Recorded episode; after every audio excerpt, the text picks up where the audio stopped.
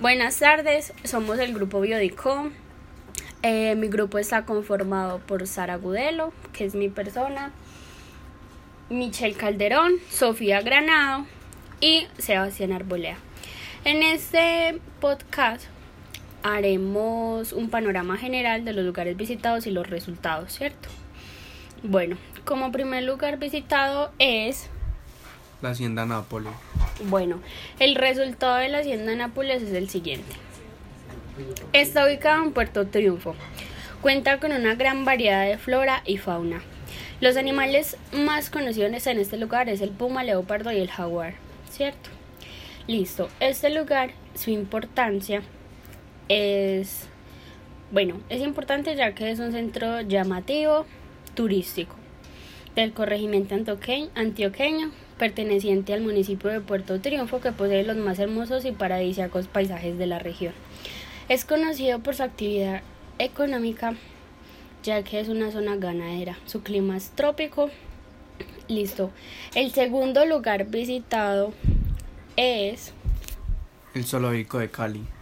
Bueno, como zoológico de Cali tenemos los siguientes resultados. En este lugar eh, hicimos una, una receta, el cual creamos una torta de banano buscando la composición química del producto estrella, del producto estrella que fue el banano, la importancia. Listo, buscamos los animales que habitan allí, que son la serpiente, el zorro, el lobo pollero eh, y las llamas. Listo, creamos un decálogo acerca de los cuidados de este lugar que fue en conclusión no arrojar basuras, no fumar en la zona, cuidar las zonas verdes, no consumir alcohol, no maltratar los animales, entre otros. Y el tercer lugar visitado fue el desierto de la Tatacoa.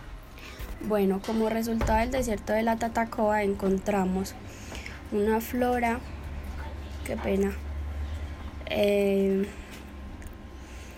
que allí las plantas típicas de zonas desérticas como el cactus se encuentran aquí, uno de los cuales produce una valla roja comestible. También se encuentra el algodón de monte.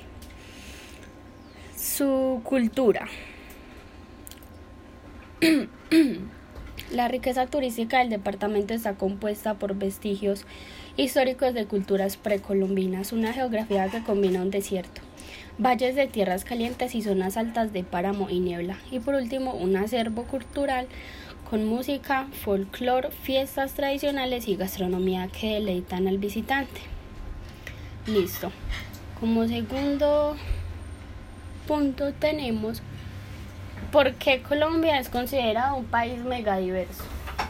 Eso nos lo contestará Michelle Calderón. Bueno, eh, para mí como pues como persona y para nosotros como equipo consideramos que Colombia es un país megadiverso ya que eh, perdón ya que tiene mucha variedad de culturas, mucha variedad de plantas, mucha variedad de animales. O sea, o sea, tiene demasiada variedad en cualquier cosa que tú busques. Tiene una gran extensión de zonas verdes, tiene una gran capacidad de de cultivar. Sí, de cultivo, de muchas cosas. Eh, sí, por eso creo yo y creemos nosotros como equipo que el país es un... Porque Colombia es Que el país es un... considerado un país megadiverso. Colombia, perdón, es un... considerado un país megadiverso. Bueno, listo. Seguimos con Sofía Granado. ¿Qué es la biodiversidad? Bueno, buenas tardes. La biodiversidad es la variedad de formas de vida en el planeta. Son varias, son, se representa en varias regiones ecológicas y obviamente la biodiversidad es más alta en las zonas tropicales que en climas templados. Bueno, eh, el aprendizaje que nos dan estos trabajos es que debemos tener una visión más amplia sobre, sobre qué lugares tiene Colombia, de que no nos podemos fijar en otros países como Estados Unidos o, o Londres o París, sino que también primero es conocer nuestro, nuestro país, saber qué, qué animales, qué vegetación, qué vegetación tienen estas. Pues creo que ese es el aprendizaje que nos deja a todos nosotros. Listo, como conclusiones tenemos también cuidar el lugar donde habitamos, eh, saber la importancia de la flora y la fauna. Y dificultades fue también ponernos de acuerdo en lo que íbamos a decir, en lo que íbamos a consultar. Sí, no fueron tantas, fueron muy pocas. Eh, fueron como esa, como ponernos de acuerdo conseguir a la persona que necesitábamos para nuestro primer trabajo.